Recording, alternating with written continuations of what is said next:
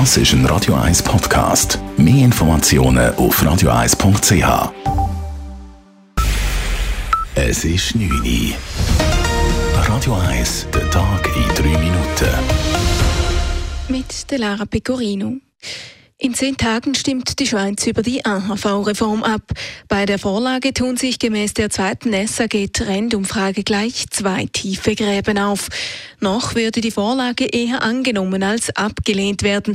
55 Prozent würden demnach ein Ja in die Urne legen. Allerdings laufe der Trend zur Meinungsbildung aktuell in Richtung Nein. Was sich auch zeige, sei ein tiefer Graben zwischen den Geschlechtern, erklärt Martina Musson vom Forschungsinstitut GFS Bern, das die Umfrage durchgeführt hat. So würden bedeutend mehr Männer Ja stimmen als Frauen. Das ist ganz bestimmt in dem Zusammenhang zu lesen. Frauen sind sehr unmittelbar betroffen von dieser Reform. Spannend ist allerdings, dass sie nicht wirklich bewegt worden sind von dieser Kampagne. Also wir sehen keinen grossen Schub äh, äh, Mobilisierung bei den Frauen.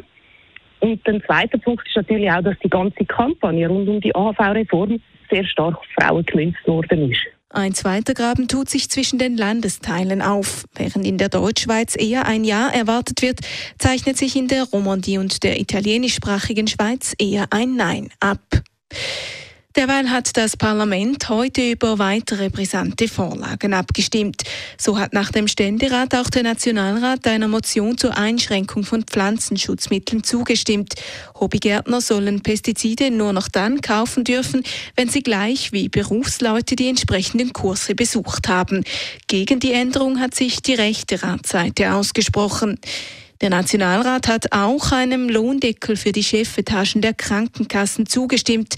Mitglieder der Geschäftsleitung sollen jährlich noch maximal 250.000 Franken verdienen. Für Verwaltungsratsmitglieder soll die Lohnobergrenze bei 50.000 Franken liegen. Die Vorlage geht nun in den Ständerat.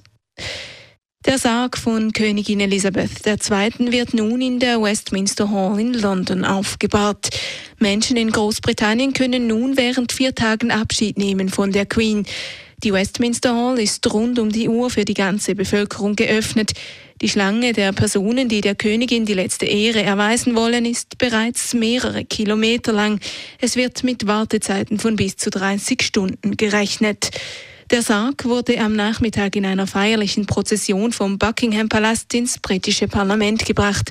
Tausende Menschen, die gesamte Königsfamilie und Politiker und Politikerinnen aus dem gesamten Vereinigten Königreich wohnten der Prozession mit anschließendem Gottesdienst bei.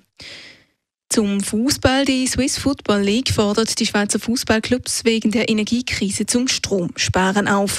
In einem ersten Schritt soll die Stadionbeleuchtung reduziert werden.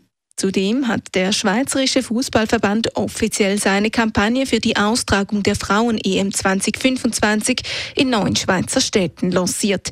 Die Schweiz rechnet sich große Chancen auf eine Frauenheim-EM aus.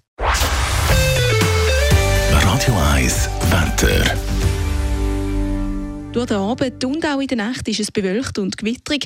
Temperaturen liegen bei um die 20 Grad. Morgen Donnerstag geht es wechselhaft weiter. Neben Aufhellungen regnet es immer mal wieder, örtlich eben auch mit Blitz und Donner. Es kühlt ab. Temperaturen liegen am Morgen zwischen 14 und 16 Grad und steigen durch den Tag nur noch auf maximal 21 Grad. Es dann einen frischen Südwestwind und wegen der Gewitter kann es auch immer mal wieder starke Böen geben. Das war der Tag in drei Minuten.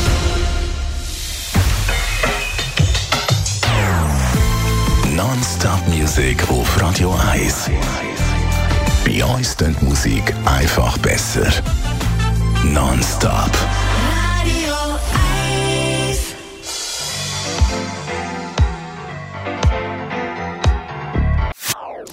Das ist ein Radio 1 Podcast. Mehr Informationen auf radio1.ch.